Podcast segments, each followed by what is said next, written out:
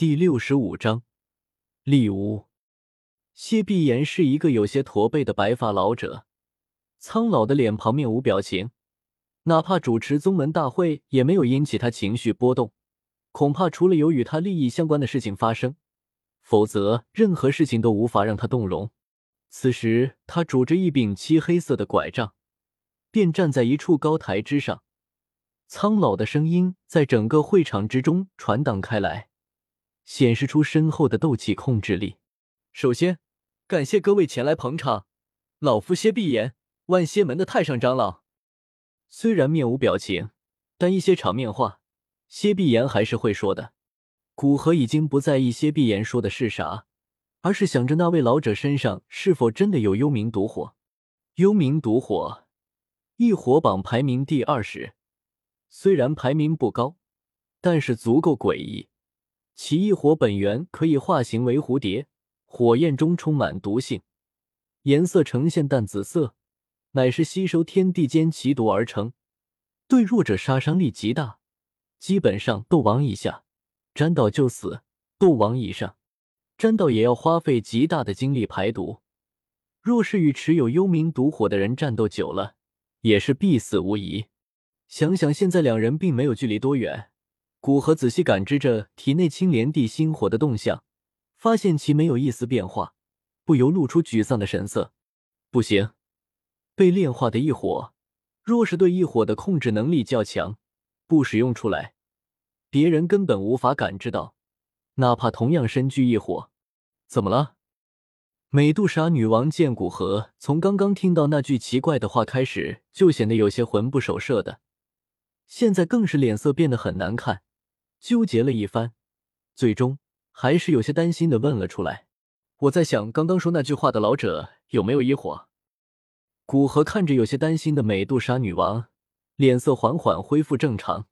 那我们现在就去那里，只要试探一下，便知道他到底有没有了。美杜莎女王说着，便准备去老者那里。古河拉住美杜莎女王，道：“现在万宗大会期间。”虽然没几个人把他当回事，但是还是有些斗尊强者回来。若是他们突然兴起念头要阻拦我，那也是个麻烦。还是先看那位老者这么高调，如果有异火，他肯定会用出来。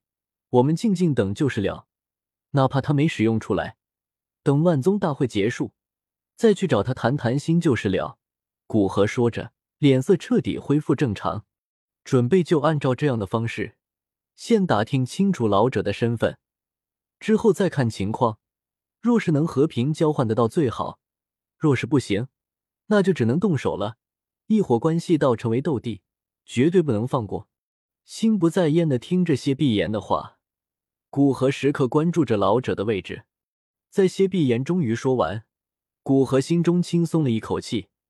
若是他知道自己让一位斗尊强者不耐烦，恐怕会引以为荣，带着彩衣往老者所在的方位而去。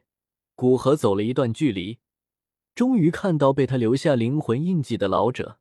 那是一位身穿黄袍的老者，头发灰白，脸上密布着皱纹，几块老年斑散布在脸上，眼神顾盼见，金光闪烁，让人知道这不是普通的老者。其裸露在外的手指漆黑如墨。隐隐有种腥气传出，恐怕是毒功练到极深处，身体已经处处都是毒药，一滴血便可以击杀一个斗王。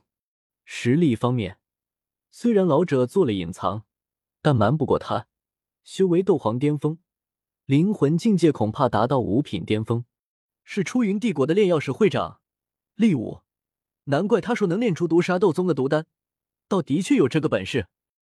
不远处突然传出一个人的恍然的声音：“我们赶紧去交换吧。若是得到那枚毒丹，说不定便能将那个燕落天毒杀掉。”另一道压着嗓子的声音说道。但他不知道，在斗尊强者的耳中，哪怕他们压着嗓子，也与在耳边说话没什么两样。古河偏头瞥了一眼，发现第一个说话的人是一位魁梧的男子。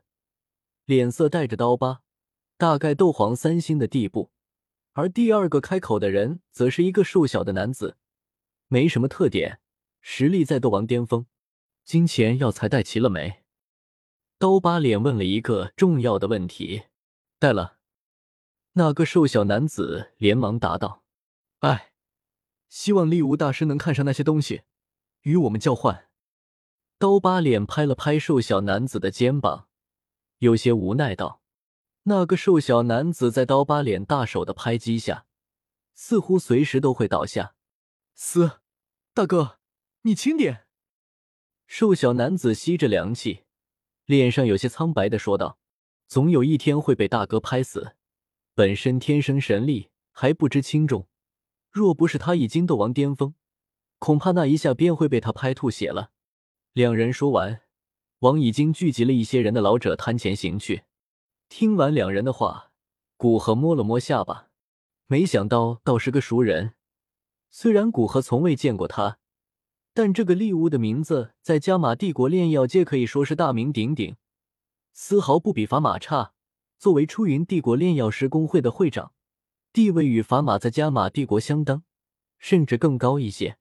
因为出云帝国修炼毒斗气的原因，哪怕修炼到斗王，不会被毒药侵蚀而死。